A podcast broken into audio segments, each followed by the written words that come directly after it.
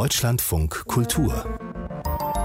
Lakonisch elegant meets 54 Books. Herzlich willkommen zu dieser monatlichen Ausgabe eures Lieblingspodcasts Lakonisch Elegant mit eurer Lieblings-Internet-Feuilleton-Seite 54 Books. Herzlich willkommen zu dieser Kooperation und zwar sind heute von 54 Books da zum Beispiel Tillmann Winterling, wobei man nicht behaupten kann, dass er so da ist, aber irgendwie Nein, schon anwesend. Ich bin anwesend und ich bin so wie 50 Prozent heute in diesem Podcast in Hamburg. Hallo. Sehr gut. Hallo. Noch mehr 54 Books, aber heute ist Berit Glanz so eine Mischung aus, eigentlich ist sie so eine Moderatorin, aber eigentlich ist Berit Glanz von 54 Books und auch irgendwie Gast und Expertin zu unserem Thema, über das wir gleich sprechen. Hallo Berit. Ja, und heute in Berlin mit dabei. Ja, das ne? stimmt. Das ist ja auch ganz besonders, gar nicht aus Reykjavik. Und dann haben wir noch einen Gast. Jetzt darf ich nämlich sagen, wir Richtig. haben ebenfalls aus Hamburg Frau Dr. Antje Flemming. Sie ist, nachdem sie sehr lange im Literaturhaus Hamburg für die Presse zuständig war, seit inzwischen, ich habe es eben nochmal nachgeschaut, sechs Jahren Literaturreferentin der Stadt und ähm, hat, auch das habe ich nachgeschaut, über Lars von Trier promoviert, was ich spannend fand. Was nichts Ja, mit hallo. Literatur zu tun hat. Herzlich willkommen, schön, dass du da bist, Antje Flemming. Ja, ich freue mich auch sehr. Hallo. Super. So, jetzt müssen wir das Thema aufdecken. Tillmann, das ist ja dann unsere Aufgabe, weil wir quasi durch diesen Podcast führen. Ich würde jetzt trotzdem mal kurz damit anfangen, weil es nämlich von äh, einem Kollegen von Lakonisch Elegant kam, der nämlich meinte, mach doch mal was in dieser äh, Sendung, in diesem Podcast über das Thema Lesungen. Und es ist traurigerweise auch der Kollege, der sich in der letzten Folge von Lakonisch Elegant von Lakonisch Elegant nach vier Jahren, fast vier Jahren verabschiedet hat. Das ist nämlich Johannes Nichelmann. Und das war aber lustig, wie er mir das Thema quasi gepitcht hat, weil er selber nämlich auf Lesungen natürlich schon war, aber auch ähm, selber ein Buch geschrieben hat, das er hin und wieder im, auf der Bühne im Rahmen einer Lesung natürlich dem Publikum vorstellen möchte. Und er hat das folgendermaßen ge- geschildert, warum er findet, darüber muss gesprochen werden. Er findet Lesungen nämlich gar nicht mal so richtig super. Unpopular Opinion. Ich bin nicht so ein großer Lesungsfan. Also privat gehe ich jetzt nicht so super gerne auf Lesungen. Beruflich lese ich aus meinem Buch hin und wieder. Und dann sitze ich da vor fünf bis 300 Leuten. Das ist sehr unterschiedlich. Meistens kommen da schon Leute hin, die wahnsinnig interessiert sind, die toll diskutieren, die zuhören. Aber es ist immer dieser eine Mann da. Der eine Typ Mann, der sich heute Abend vorgenommen hat, was völlig anderes zu erzählen oder seine Lebensgeschichte zu berichten. Weiß man auch schon, die stehen auf und sagen, ja, mein Name ist äh, Dingsbums und zu dem Thema kann ich nur sagen, ich bin 1956 und dann geht's los. Und sie sind auch nicht zu stoppen. Sie sind immer da. Oft ein Showstopper, würde ich sagen. Und ich habe schon überlegt, vielleicht meine Veranstaltungsreihe zu machen, nur für diese Leute, dass sie da hinkommen können und alle ihre Geschichte erzählen. Vielleicht braucht es diesen Raum tatsächlich. Bislang sind Lesungen diese Räume. Ob also Lesungen die Räume sind für Menschen, die einfach grundsätzlich mal ihre eigene Geschichte äh, erzählen wollen, das können wir auf jeden Fall gleich besprechen. Aber das ist sozusagen der thematische Auftakt. Und äh, Tillmann, ihr habt aber auch sofort auf der Stelle positiv reagiert auf dieses Beispiel. Äh, auf dieses Beispiel beziehungsweise Ja, auf diesen Themenvorschlag, genau.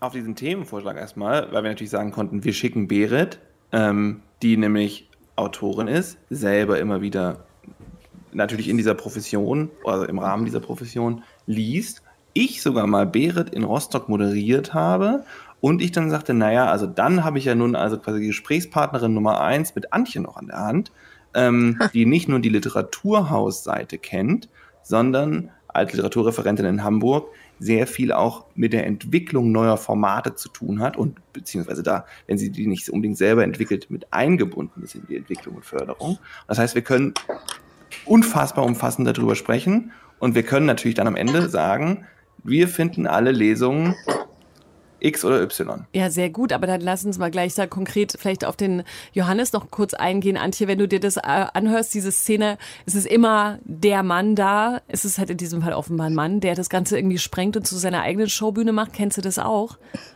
Ähm, das kenne ich total. Äh, Zumal, wenn Publikumsfragen zugelassen sind, was ja nicht immer der Fall ist. Aber noch schöner finde ich ja die Autogrammsammler. Ich weiß nicht, ob ihr die auch kennt. Das sind, äh, äh ist so eine Anzahl von meistens Männern tatsächlich, die äh, vor dem Literaturhaus oder auch hier vor beim Haberfront Festival in Hamburg äh, stehen, die kein einziges Buch gelesen haben, die sich aber alles Mögliche unterschreiben lassen und ein Selfie machen mit den Autoren und Autorinnen.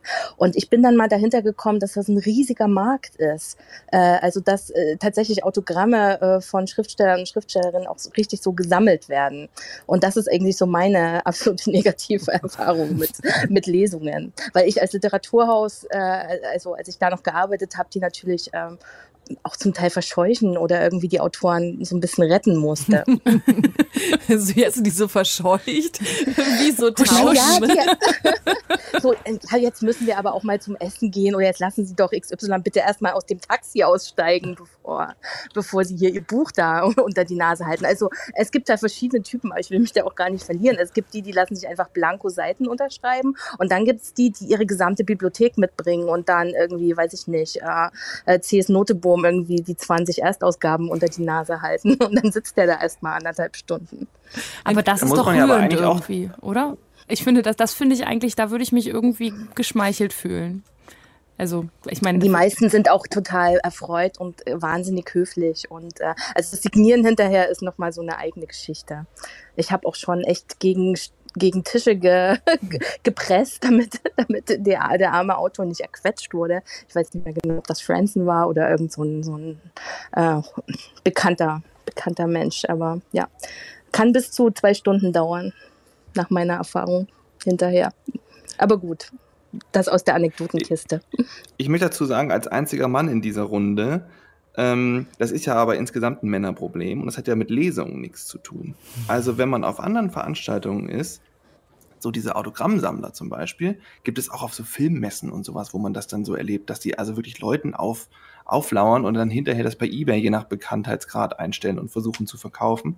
Und ich war mal, ich meine, das ist der Lesung sehr ähnlich, aber auf einem juristischen Vortrag und ähm, da war hinterher genau das so, wie Johannes es erzählte. Man kam dann vom Hölzchen aufs Stöckchen und es war wirklich, man erinnerte sich an so elfte Klasse zurück, wenn die Leute sagten, ja, ich schließe mich meinem Vorredner an, möchte aber Folgendes noch sagen. Und es ging eigentlich um die Menschenwürde und man kam dann aber auf Baudelaires Leuchtturm und andere Sachen. Es war völlig aberwitzig und ich glaube, das liegt nicht an Lesungen, sondern es liegt einfach an an Menschen, wenn die zusammenkommen und mit, frei miteinander vor Publikum reden dürfen, dann gibt es für manche einfach kein Halten.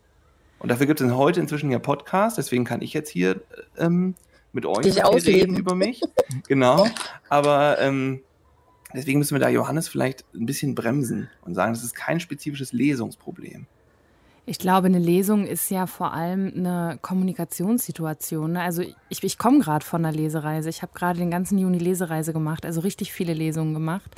Ähm, und ich finde, das eigentlich ist das ja die Chance von Lesungen und deswegen finde ich Lesungen auch so furchtbar, in denen ähm, AutorInnen sich hinsetzen und 50 Minuten aus ihrem Buch vorlesen und gar nicht diese kommunikative Situation nutzen.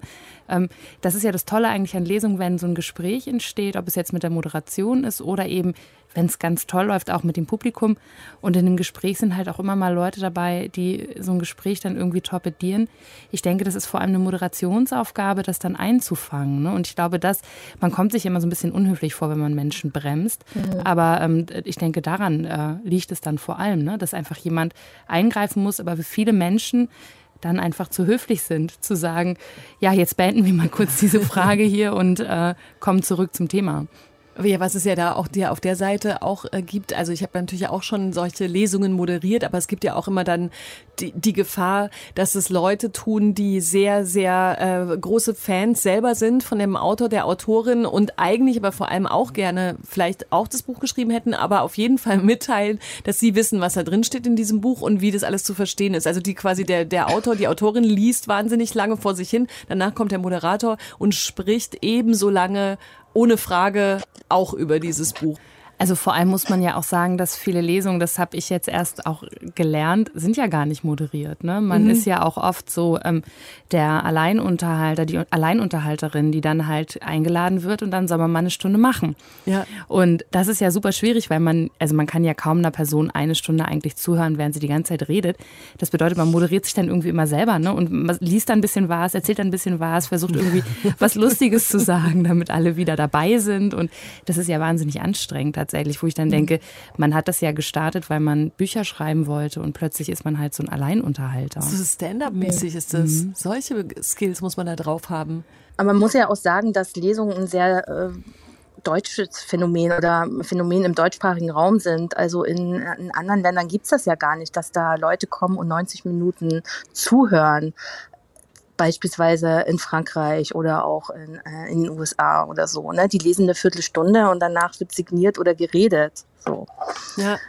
Diese, also die Auto, äh, Autoren und Autorinnen, die ich im Literaturhaus äh, da erlebt habe, die waren immer sehr erstaunt und erfreut über die hohe Konzentration des deutschen Publikums. Aber ich empfinde das tatsächlich auch als Zumutung. Also ich finde äh, Lesungen, in denen sehr, sehr lange aus dem Buch vorgelesen wird, eigentlich grauenhaft. Also weil ich ähm, also ich finde, man muss einen Einblick bekommen, aber es geht eben doch ja in der Lesung, da gehe ich ja hin, das Buch kann ich auch zu Hause lesen oder mir anhören oder so. Ähm, ich gehe ja schon dahin, weil ich irgendwie einen Mehrwert möchte für das Buch. Ob es jetzt ist, dass ich die Person kennenlerne oder ich äh, erfahre was über den Entstehungsprozess oder ich erfahre auch was über die Gedanken dahinter, die ja oft viel komplexer sind noch. Also man kann ja im Idealfall wirklich ähm, auch sein eigenes Leseverständnis noch extrem erweitern, weil einfach interessante Menschen interessante Dinge zu einem Text sagen. Und das passiert aber ja nur, wenn der wirkliche Leseanteil gar nicht so super lang ist. Mhm. Liegt das vielleicht daran, dass man sich auch in gewisser Form Arbeit sparen möchte? Also stellt euch vor, man plant jetzt eine Lesung und überlegt, gut, wie viel, wie lange wollen die Leute für Betrag X, den sie an Euro bezahlt haben, unterhalten werden? Puh, 75 Minuten. Die kriegen wir mit Gespräch nicht voll. Naja, dann sollte er einfach schon erstmal 25, 35 Minuten lesen und den Rest quackeln wir dann so weg. Und ich kann mir schon vorstellen, dass man, und wahrscheinlich ging es mir selbst genauso, wenn ich irgendwo hinkomme und ähm, bezahle 17,80 Euro und es wird 15 Minuten gelesen, dann wird signiert, dann würde ich sagen, jo, das hätte ich mir auch sparen können. Und man belügt sich dann vielleicht selber, dass man denkt, naja, lieber dann nochmal irgendwie 35 Minuten obendrauf gelangweilt, aber wenigstens was für Geld. Das ist auch eine sehr deutsche Argumentation. Ich möchte etwas erhaben für mein Geld. Ich möchte mich langweilen für den Eintritt. Das möchte ich ganz schnell, das fiel mir nämlich gestern ein, als ich drüber nachdachte, was für Lesungen ich in letzter Zeit so aus der Ferne sah. Also natürlich Pandemie jetzt abgezogen. Beim Haberfront Literaturfestival, was Antje vorhin schon erwähnte, was so sehr Literatur-Event ist, sage ich jetzt mal verkürzt, war mal Frank Schätzing und der hat in so einem riesigen Uni, im Audimax oder so, so eine Show gemacht, die 40 Euro gekostet hat. Und ich weiß gar nicht mehr, was genau da, da hieß es irgendwas, es gibt Videoproduktion oder so. Ich war selber gar, natürlich gar nicht da und spreche trotzdem drüber, wie es, ähm, wie es äh, sich gehört. Und man dann auch denkt so, okay, für 40 Euro, da müssen die schon echt ganz schön abliefern. Und klar braucht man dann in irgendeiner Form Programm. Und es ist ja so, auch Lesungen werden immer teurer. Wie füllst du die Zeit? Wir brauchen eine Bühnenshow, richtig wie bei der Musik mit Laser und Feuer und das ja, würde ich ja sehr Mensch, super finden. Ich war bei der Berit Glanz und die hat 40 Minuten lang gelesen. Das war unfassbar fad, aber am Ende war so Feuerwerk. Das war genau. herrlich. Aber ist es eigentlich, also jetzt auch mal für Pro-Lesung, ähm, es ist doch eigentlich dazu da, äh, um Lust auf das Buch zu machen und die Leute zu animieren, möglichst auch das Buch zu kaufen und mit nach Hause zu nehmen. Also eigentlich ist das doch eine Art Promotion-Tour. Also so wie Bands auf Tour gehen, gehen halt auch Autoren und Autorinnen auf Lesereise. Und äh, wir wollen doch alle, dass Bücher gekauft werden, oder? Aber also, du, das ist genau der voll der gute Punkt, weil nämlich, wenn du diesen Bandvergleich machst, dann muss ich aber schon mal sagen, dass so ein Konzert und so ein Nightliner schon was anderes ist als so ein Wasserglas und so ein Autor oder eine Autorin und auch die insgesamte Stimmung vor Ort. Also ich fand dann immer, wenn dann tatsächlich toller, wenn natürlich Moderator und, und, und jemand, der ein Buch geschrieben hat, dann ins gute Gespräch kommen. Oder wenn man sogar die Idee hatte, man nimmt so Leute zusammen und die haben was, ihre Texte verbinden sich miteinander. Aber das ist natürlich nicht mehr Buchpromo, sondern dann wieder eine andere Art von Veranstaltung. Mhm. Aber dieses Elitäre, habt ihr das nicht auch so ein bisschen? Müsst, müsst ihr nicht manchmal lachen im, über euch selber im Publikum oder habt es nur ich? Ich habe das manchmal, dass ich merke, oh, ich habe ich hab die letzten zehn Minuten gar nicht zugehört. Jetzt muss ich aber noch mal ganz schnell ganz interessiert und andächtig gucken. Aber das finde ich auch Beim schön tatsächlich an so Veranstaltungen, wenn das so einen meditativen Moment hat, weil man einfach, man hört so ein bisschen zu und dann wandern die Gedanken ja. und man schaut sich die Wand im Raum an. Das ist ja dann so wie so eine Ruhestunde, die das man stimmt. sich irgendwie kauft. Das mag ich eigentlich ganz gerne. Ich finde bei Lesungen vor allem äh, interessant, weil ich glaube, das ist ja auch irgendwie ein Kulturförderungsphänomen. Ne? Also das eben ja für AutorInnen, ich kann natürlich nur von mir sprechen, aber ich weiß auch von KollegInnen, dass es bei ihnen ein großer Faktor ist, eben man verdient verdient Geld über Lesungshonorare und man verdient gar nicht so viel Geld über Vorschüsse. Das bedeutet, man ist auf diese Lesungshonorare auch voll angewiesen und kann dann auch gar nicht, also selbst wenn man das eigentlich schrecklich findet, vor Menschen aufzutreten und eine Stunde Stand-up zu machen, ähm, kann man gar nicht sagen, ich mache das nicht, weil man braucht eben tatsächlich dieses Geld und die ähm, Förder oder also die fördernden Institutionen, also staatliche äh, Geldtöpfe, die geben gerne Geld für Veranstaltungen, die geben aber nicht gerne Schreibenden mal eben 2000 Euro, damit die ein neues Buch schreiben können. Mhm. Also ich glaube, es geht schon auch immer darum, dass man jetzt plötzlich so rumgereicht wird und damit irgendwie Geld verdient. Also und auch so an Gelder rankommt, die eben öffentliche Kulturförderung sind. Ja, okay. Das klingt jetzt irgendwie auch ein bisschen traurig, ne? Jetzt mal keiner was dazu sagen. Aber Lesung beinhaltet ja noch mehr als Wasserglaslesung, oder? Es gibt ja wahnsinnig viele Formate, also einfach von Lesebühnen über Festivals. Und hier in Hamburg gibt es äh, ein ganz schönes Format, die Hamlet, lange nach der äh, jungen Literatur und Musik. Das ist immer voller junger Leute und die langweilen sich nicht die Bohne, würde ich sagen. Also es kommt schon auch so ein bisschen darauf an, wie man die ganze Sache aufzieht. Ja, das meines stimmt. Erachtens. Das Tolle stimmt, äh, was Antje sagt, was absolut stimmt, ist bei der Hamlet auch, das ist ja so gesehen, also man kann das einmal ganz kurz schildern, das ist ein langer Abend mit verschiedenen Bühnen, auf dem verschiedene AutorInnen sind und dann ist zwischendrin mal Musik, aber eigentlich sind es klassische Lesungen. Es sind immer mhm. so, ja, so 20, 25 Minuten Blöcke und dann ist dazwischen eine Pause, wo die Leute umziehen können zu einer anderen Bühne oder sie bleiben auch bei der Bühne, wo sie sind. Und es ist aber allein schon dadurch so aufgelockert, weil man, es ist in einem großen Club in Hamburg, ähm, man läuft so ein bisschen rum, es ist alles ein bisschen lockerer, es ist die Bar da, man geht noch schnell zur Bar, man trifft ein paar Leute, es ist unfassbar voll.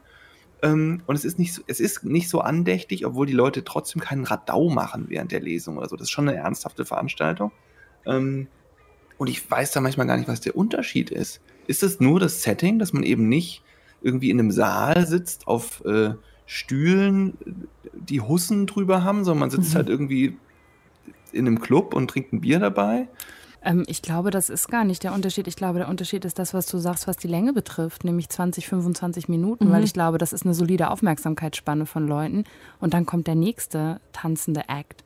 So, also ich glaube, dass das Problem ist ja, dass Lesungen teilweise sehr lang sind ähm, und dann aber mit einer Person. Und ich glaube, das ist das, wo einfach Menschen dann gerne abschalten. Weil ich war zum Beispiel jetzt gerade auf einem Lesefestival in Göteborg und da war ich Teil eines Line-ups von äh, zwölf AutorInnen und die haben alle zehn Minuten gelesen und das war wahnsinnig unterhaltsam, mhm. ähm, weil einfach, das war also ja wie so eine, wie so eine Shuffle-Playlist durch ganz viele Bücher und ähm, da konnte man dann auch folgen. Und man wusste eben auch, okay, das ist jetzt richtig langweilig. Und dann konnte man halt zehn Minuten sich irgendwie alles andere anschauen und wusste, dann kommt wieder das nächste. Also vielleicht ist das auch ein Aufmerksamkeitsspannenproblem. Mhm. Es gibt da, ich weiß gar nicht, ob Antje damals noch in Funktion im Literaturhaus war, das ist schon eine ganze Weile her, ähm, gab es mal einen Abend, den hat, glaube ich, Daniela Seel vom Cookbooks Verlag, ähm, ich sag mal, kuratiert und die hatte vier Lyriker dabei. Mhm. Und um es positiv zu sagen, wenn im Literaturhaus Hamburg das Licht angeht, ist die Hütte voll. Also wo man auch denkt, normalerweise Lyrik, dann, dann kommt keiner. Nein, der große Saal war gefühlt bis auf den letzten Platz besetzt. Und es war so herrlich, weil jeder bei diesen vier Leuten irgendjemand fand, den er wirklich super fand. Und jeder aber auch bei den Gesprächen hinterher sagte, ja, aber der eine oder die eine, das war ja ganz fürchterlich. Und es war aber trotzdem, obwohl die Leute rausgingen und sagten, also mindestens 25 Prozent haben mir gar nicht zugesagt, fanden sie den Abend trotzdem gelungen. Weil es, so, es war so kurzweilig und dann ging das wieder weg. Und es ist genauso wie Berit gerade sagte, ähm, vielleicht sind es die kurzen Happen. Also man sagt dann, okay, das eine fand ich gut, das andere fand ich mittelmäßig und das dritte schlecht. Aber man hat irgendwie die Auswahl, den Querschnitt und ging zufrieden nach Hause. Also auch, vielleicht sind das so die, die Richtungen, die es gehen muss, um auch unseren äh, Deutschlandfunk Johannes einzufangen. ähm, weil es nicht klassisch Wasserglas ist. Man hört einem zu und am Ende wird ein bisschen geredet und signiert, sondern es ist so eine Mischung. Ich glaube, es hilft auch, wenn die Beteiligten an so einer Lesung selber Menschen sind, die äh, Probleme haben mit Aufmerksamkeit und sich schnell langweilen. Also das ist zum Beispiel, ich glaube ja, dass man merkt, wenn AutorInnen zum Beispiel sich auf das Publikum konzentrieren, also sich darüber Gedanken machen, wie es dem Publikum geht, weil dann die Leseblöcke immer unterbrochen werden. Da hat man eben nicht 40 Minuten Lesung am Stück, sondern hat mal 10 Minuten, dann hat man Gespräch, dann hat man wieder 10 Minuten. Und das ist ja schon als, als Plan für einen Abend sofort viel, viel angenehmer. Dass man nicht sagt, ich erwarte jetzt hier 45 Minuten andächtige Stille, in der ich euch äh, das Geschenk meiner Literatur überreiche, sondern eben irgendwie mitdenkt, dass da Menschen im Publikum sitzen, die vielleicht auch erschöpft sind von einem Arbeitstag oder ne, die man einfach abholen muss mhm. und dass man da auch eine Dienstleistung letztlich auf der Bühne ab, äh, ableistet. So. Mhm. Ich wollte erst noch mal kurz was dazu sagen, dass eigentlich ja auch äh, es, glaube ich, eher in die Richtung geht, dass Autorinnen über Themen miteinander sprechen. Also dass man einfach verschiedene Leute auch zu einem Thema ein, einlädt. Ich finde, das liegt halt einfach so in der Luft, dass man nicht mehr ausschließlich diese, ähm, ja, das Abfeiern eines Romans und des nächsten Buches und noch wieder ein, äh, ein neuer Roman von XY, sondern dass man einfach Themen setzt. So, also das finde ich zum Beispiel sehr, sehr spannend und das wird in anderen Ländern, auch Literaturhäusern, ja auch gemacht. Ich finde tatsächlich auch, dass diese äh, thematischen Abende ähm, super gut passen. Also ich habe die, genieße die Veranstaltungen, in denen andere AutorInnen sind, die zu einem Thema, was gar nicht unbedingt exakt das gleiche sein muss, aber eben also ein gutes Gespräch ergibt. Wenn die lesen und man dann selber liest und man selber ins Gespräch kommt, habe ich das Gefühl, das ist sofort super dynamisch. Es liegt aber auch daran mittlerweile, dass auf Lesungen das Buch, mit dem man kommt, viel, viel mehr diskursiviert wird.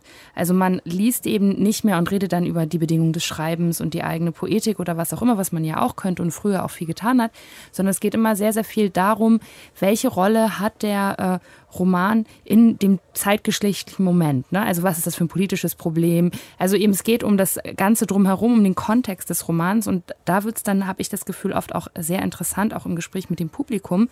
Und das andere ist eben, dass es halt diese neuen, intimeren äh, Eventformen gibt. Und ich glaube, da ist das Leseclub-Festival in Hamburg zum Beispiel eins. Ja, das Leseclub-Festival ist ein Format, was äh, aus den Niederlanden kommt und was wir hier in Hamburg zweimal ähm, veranstaltet haben bisher.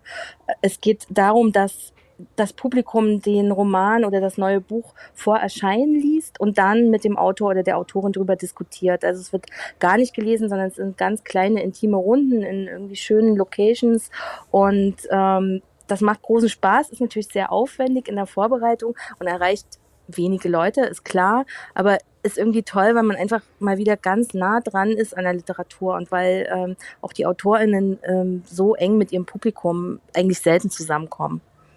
Aber dann gibt es ja schon wirklich doch viel mehr Formen, als die mir zum Beispiel bewusst waren, weil ich fand ja auch eben dieses thematische Miteinander sprechen, das finde ich auch toll.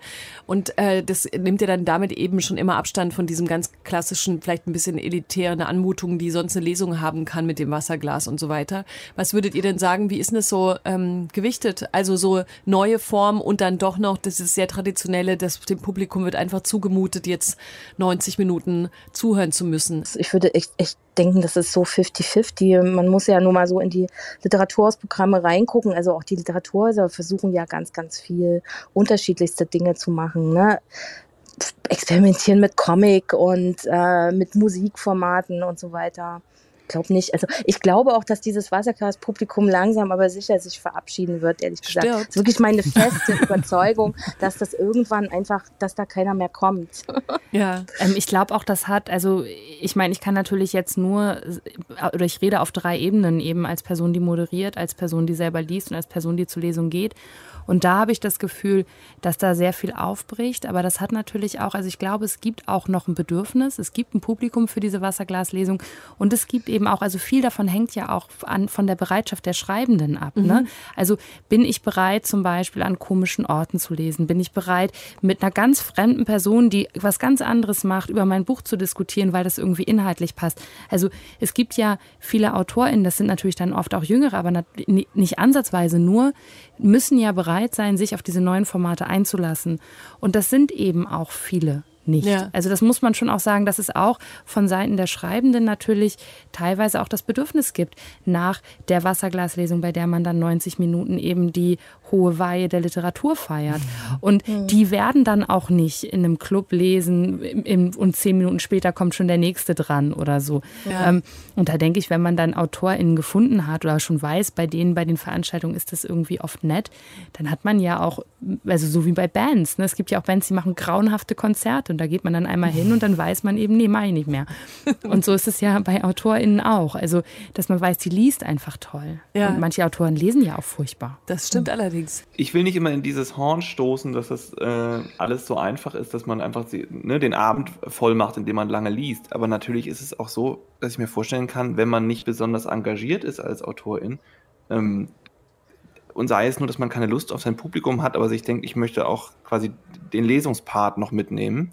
Berit sagte ja, es ist auch durchaus finanziell irgendwie äh, relevant in der Planung, muss man sagen, dann ist es ja auch das Einfachste für einen selbst. Also ich kann das durchaus nachvollziehen, weil man weiß, okay, ich gehe da hin, dann fragt mich jemand vielleicht ein paar Fragen und sagt vorher, Mensch, der Herr Winterling, der kommt aus XY, ähm, und dann lese ich vor, dann ist das auch für mich kein Abend, der mich überrascht. Also ich muss da nicht aus meiner Komfortzone raus. Ich muss eben nicht irgendwie in den Club ähm, und, und hier irgendwie besonders flexibel sein. Und ich muss auch nicht mit, sage ich jetzt mal in Anführungszeichen, fachfremden Leuten über mein Buch zum Beispiel sprechen, sondern ich weiß, da kommt irgendwie einer von der Zeitung und der fragt mich dann ein paar, paar Sachen und am Ende sagt er, wo schreiben Sie eigentlich, wie kommen Sie auf die Ideen? Das beantworte ich, dann gehe ich noch zum kleinen Lieblingsitaliener und ab ins Hotel. Ähm, das ist ja so, auf dieser Seite auch relativ gemütlich. Und ich glaube, wenn aber das Publikum jetzt einfach sehr viel mehr verlangt, was auch dann, ich will jetzt nicht sagen Show, das ist dann zu viel, aber ähm, es will mehr unterhalten werden, dann stirbt es wahrscheinlich diese Form der Lesung langsam oder sicher aus. Aha. Das ist natürlich auch wahnsinnig anstrengend, so zu lesen. Ne? Also zu lesen und in Interaktion mit dem Publikum zu gehen und Gespräch zu suchen, dynamisch zu sein, sich anzupassen an den Abend. Das ist auch anstrengend. Also man ist danach dann auch erschöpft. Und wenn man das viele Abende hintereinander macht, dann weiß man auch, was man getan hat. Ähm, dann ist natürlich, dass man sagt, auch wenn ich jetzt auf mein Publikum scheiße und mir ist egal, ob die sich da zu Tode langweilen und ich lese jetzt einfach ganz langsam 20 Seiten vor, funktioniert natürlich auch. Das ist aber echt gut. Aber das ist ganz, äh, finde ich, voll den guten Punkt, nämlich die, also tatsächlich nochmal auf die, äh, den Moment des sich ähm, auf der Bühne materialisierenden Schriftstellers zu schauen, weil das ist ja auch die andere Ebene, auf der man sich für Lesungen als Publikum interessieren könnte. Und wir haben ähm, ja Kai Sarabi, den habt ihr vielleicht auch schon mal hier im Podcast gehört, der ist in der Lakonisch Elegant Redaktion und der nämlich hat im Gegensatz zu Johannes äh, rund um dieses Thema gesagt, was habt ihr denn? Ich finde Lesungen sehr gut und da kommt es nämlich auch nochmal vor in seinem kleinen Statement, dass es natürlich auch darum geht, dem Autor, der Autorin mal zu begegnen. Also ich finde es total spannend zu sehen, wie AutorInnen ihre eigenen Texte lesen, weil sich da bei mir oft der Effekt einstellt, dass die ganz andere ähm, Schwerpunkte setzen und andere Betonungen setzen und dadurch der Text auch irgendwie eine ganz andere Anmutung oder Stimmung bekommt. Und diesen Unterschied zwischen, wie habe ich das gelesen, zu Hause, in der Straßenbahn, wo auch immer, mit dieser Stimme im Kopf, ähm, und wie haben das die AutorInnen gelesen? Das finde ich irgendwie total interessant zu, zu sehen und zu hören. Und dann ist es natürlich auch ein bisschen wie im Radio. Ich finde es auch immer spannend, die Gesichter zu den Worten ähm, zu sehen und zu gucken, wie die so, wie die so drauf sind. Das ist irgendwie interessant. Hast du das manchmal, Berit, dass du dich dann so ein bisschen so starmäßig fühlst, weil die Leute sagen, ach, das ist Berit Glanz.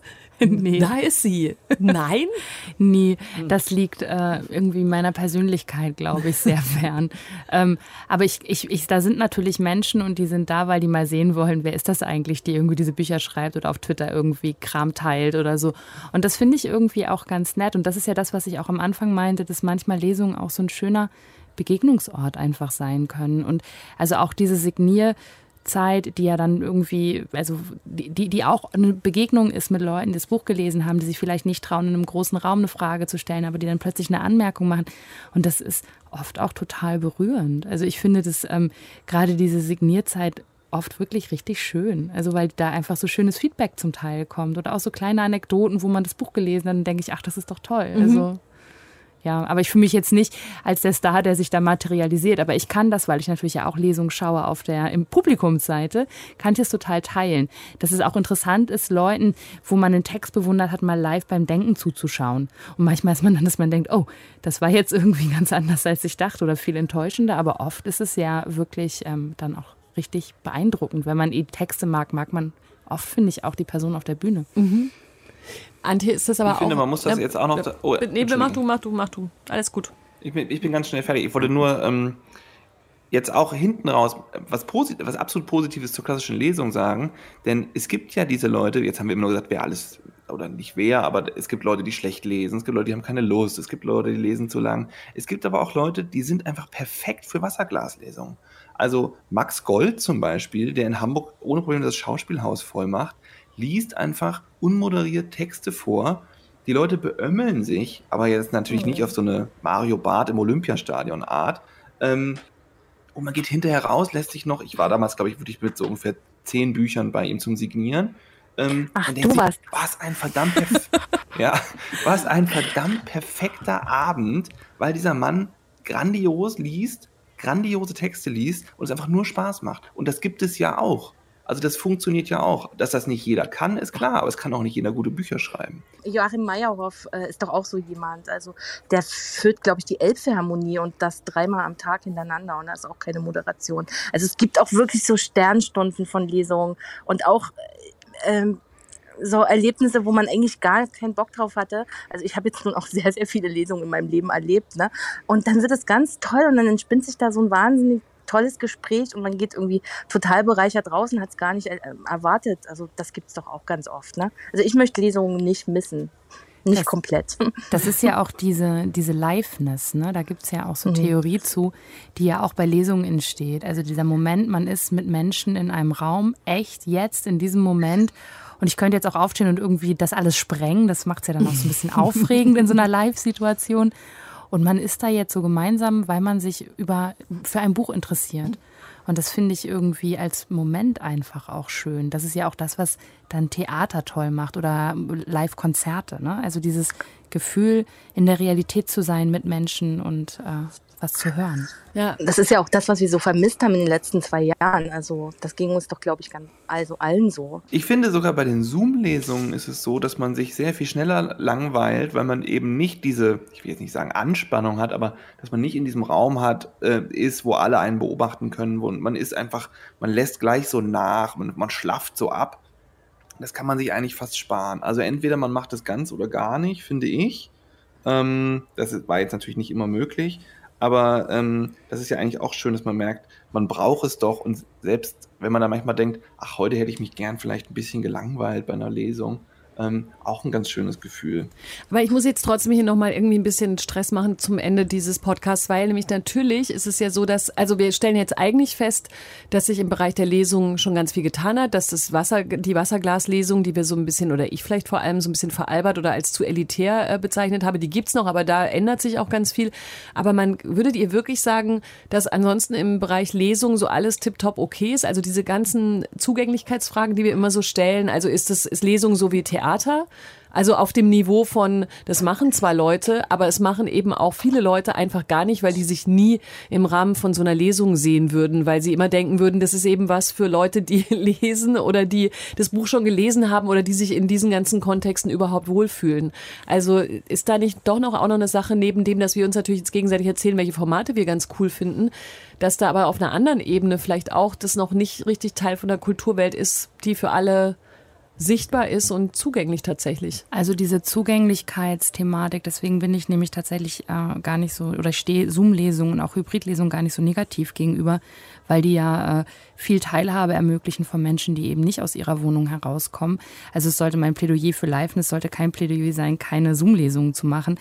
Aber ähm, ich habe den Verdacht, dass es natürlich diese Barriere gibt, die teilweise auch mit den Institutionen zusammenhängt, die aber nicht aufgehoben wird, indem man sagt, wir machen die Lesung jetzt auf der Parkbank oder so, ähm, weil da das Format das gleiche ist. Ich habe aber jetzt aus persönlicher Erfahrung das Gefühl, es wird dann aufgehoben, wenn man zum Beispiel eingeladen wird, in eine äh, Bildungsinstitution, in Schulklassen und so weiter, dann verschiebt sich das sofort. Mhm. Und dann, äh, das können, glaube ich, auch nicht alle AutorInnen gleich gut, weil man da teilweise ja auch sehr stark hinterfragt wird.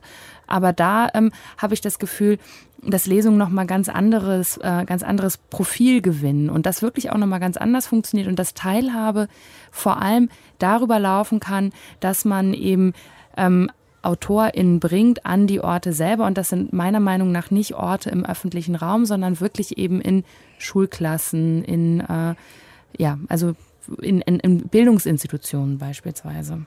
Also es gibt ganz, äh, es gibt Schullesungen hier in Hamburg, wo sich äh, Autoren und Autorinnen in so eine äh, Datenbank eintragen können und dann wirklich regelmäßig gehen und halt auch bezahlt werden. Also als du sagtest, was kann man an Lesungen ändern, wollte ich eigentlich sofort sagen, sie müssen besser bezahlt werden.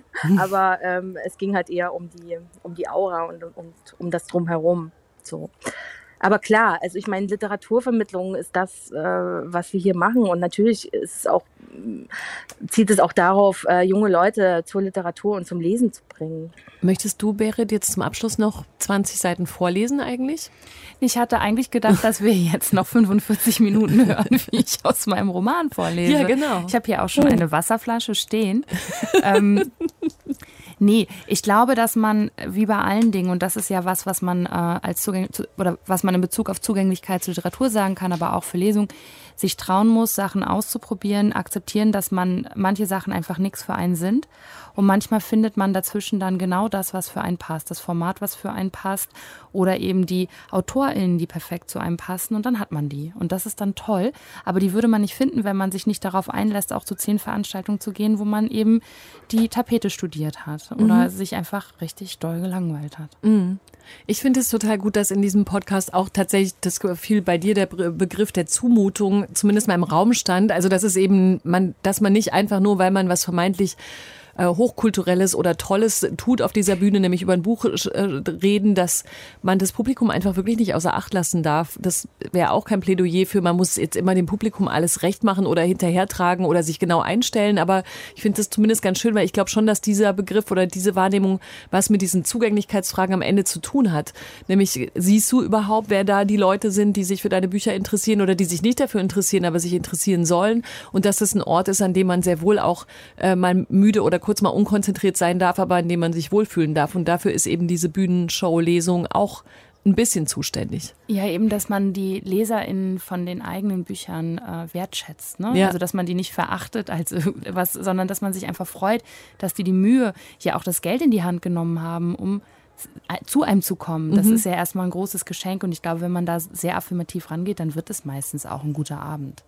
Ja, dann äh, muss ich tatsächlich auch, nachdem wir da jetzt viele Minuten drüber sprachen, so quasi so lange wie eine Lesung dauert, sagen, je länger wir drüber sprachen und nachdachten, es gibt einfach diese vielen AutorInnen, wo das passt, das alte Format, der, der Dino ähm, Wasserglaslesung. Ähm, und es ist genau die Sache, wie wir eben auch festgestellt haben, ja, man muss ausprobieren und ich glaube, und das kam jetzt am Ende auch raus, wir müssen Leute einfach ermutigen, dass sie ausprobieren. Und nur wenn sie dann sagen können, wie Berit eben sagte, ja, du gehst auf zehn, zehn Lesungen und neun waren doof, aber du hast dann rausgefunden, was du möchtest, öffnet das eben auch so viel mehr für die neuen Formate. Und ich habe ja jetzt irgendwie Hamburg so viel über den grünen, grünen Klee gelobt, weil das auch das ist, was ich kenne. Hier wird so viel ausprobiert und man kann es auch alles wieder verwerfen und sagen, das war nichts für mich oder das ist toll oder nicht. Ähm, ja, ich glaube, man muss da einfach dann open-minded rangehen und es geht vielleicht in den Schulen los, dass man sagt, Leute, habt keine Berührungsängste, guckt euch das mal an. Ähm, und ich habe es einmal ganz kurz ja schon gesagt, das geht natürlich auch nur, wenn das A für AutorInnen in irgendeiner Form lukrativ ist. Also das sagte Antje ja eben. Aber ähm, wiederum fürs Publikum ja genauso. Also 40 Euro für eine Lesung von Frank Schätzing, da muss man aus meiner Sicht schon ganz schön Fan sein. Da muss man, glaube ich, auch wirklich aufpassen, dass die, dass die Hürden nicht zu hoch werden für das Publikum, weil sonst lebt man wieder in seiner Blase und da sitzen halt echt immer nur dieselben Hanseln ähm, im Audi Max mhm. bei ihrer 40 Euro Lightshow von Frank Schätzing. Ich habe da eigentlich nicht viel zu ergänzen. Also ich würde mir auch wünschen, dass die Leute neugierig bleiben und nicht nur das konsumieren, was sie eh schon kennen, sondern auch mal sich ein paar junge, neue AutorInnen anschauen und was ausprobieren. Also das hat Tillmann ja jetzt eigentlich schon gesagt. Äh, so. Aber da muss man sich halt auch immer Neues ausdenken da sind wir dann auch gefordert.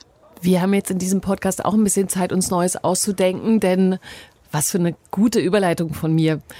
Das war die letzte Folge vor unserer großen Sommerpause. So sieht's nämlich aus. Wir können alle auf Lesungen gehen. Also ihr zum Beispiel auch. Ihr hier in dieser Runde, wenn im Sommer mal eine Lesung ist, da könnt ihr entspannt hingehen. Ihr verpasst in der Zeit nicht eine neue Folge von Lakonisch Elegant und auch keine von Lakonisch Elegant und 54 Books, weil auch wir treffen uns erst Ende September wieder. Das war jetzt ein bisschen durcheinander, weil zuerst muss Antje Fleming ordnungsgemäß gewürdigt und verabschiedet werden. Es war super, dass du heute dabei warst und uns ein bisschen hast reinschauen lassen in, in, das, äh, in, die, in die Entwicklung von Lesungs, ähm, Lesungssituationen, die vielleicht, also ich zumindest in Teilen auch gar nicht kannte und die ein bisschen hoffen lassen, dass man nicht nur 90 Minuten zuhören muss. Ja, sehr gerne, hat Spaß gemacht. Ich gehe jetzt auch gleich auf eine Lesung übrigens. Ehrlich? Na klar. Wer, wer liest denn? ähm, Tamar Nord äh, Buchpremiere von, äh, oh Gott, wie heißt das Buch? Die Ewigkeit ist ein guter Ort bei äh, Kindler erschienen. Viel Vergnügen auf jeden Fall Ja, danke. dabei. Dass Danke euch. nicht sich so viel geräuspert wird und aber viel vielleicht gelacht oder vielleicht viel Abwechslung passiert. Viel Spaß. So, Leute, hier, 54 Books, Leute. Jetzt, Berit, du musst jetzt wieder mutieren vom Gast wieder zum Teil dieser Ko Kooperation. Also tatsächlich Sommerpause. Was macht ihr noch ganz kurz in der Sommerpause? Passiert irgendwas Aufregendes, wenn ihr den dritten Donnerstag im Monat auf einmal frei habt, aber ihr macht nicht dann mit anderen Podcasts Dinge, ne? Wir halten Rum. schon Ausschau nach anderen Podcasts, um die Leere zu füllen. Nee, wir machen Sommerpause und das wird sicherlich für alle sehr gut und man kann dann ja auch mal äh, wieder neue Bücher lesen und neue Themen suchen, für wenn es dann weitergeht. Ja, wir, wir lesen ganz viel im Hintergrund und freuen uns darauf, dass wir im September mit irgendeiner ganz, mit einem riesigen Knallerthema wieder ein, einsteigen. Jetzt hast du den Druck ganz erhöht für euch. dieses Knallerthema. Ja. Aber wir überlegen Ja, Berit und ich sind ja jetzt durch. genau, müssen dann Johannes und Simon müssen da irgendwie richtig abliefern. Super. Aber da, genau, wir helfen auch dann natürlich mit, wenn wir lakonisch wieder zurück sind. Ich kann aber zumindest noch darauf hinweisen, dass dieser Podcast-Feed für niemanden irgendwie verwaist bleibt über diese vier Wochen, in denen es nichts Neues von uns gibt. Es gibt aber was anderes Neues. Eine Audioserie, die heißt Link in Bio, das Gespräch meines Lebens. Und die äh, ist Anfang Mai produziert worden mit Samira El-Wazil und Friedemann Karek. Die haben ganz tolle Gäste, zum Beispiel Jakob Hein oder Daniel Donskoy oder Eckhard von Hirschhausen und äh, sprechen mit denen auf eine Art, wie ihr das vielleicht so noch nicht gehört habt. Und wenn ihr möchtet, dann guckt einfach jeden Donnerstag im Lakonisch Feed, da erscheint die nächste Folge von äh, Link in Bio. Also es passiert auf jeden Fall was. Niemand muss alleine bleiben in diesem Sommer, podcastmäßig. So, aber ich glaube, die ähm, Bo Botschaft ist klar geworden. Vielen Dank für heute und dann sagen wir Tschüss, oder? Wir drei? Tschüss. Tschüss. Tschüss. Mehr von Deutschlandfunk Kultur hören Sie auch in unserer App. Der DLF Audiothek. Jetzt kostenfrei herunterladen für Android und iOS.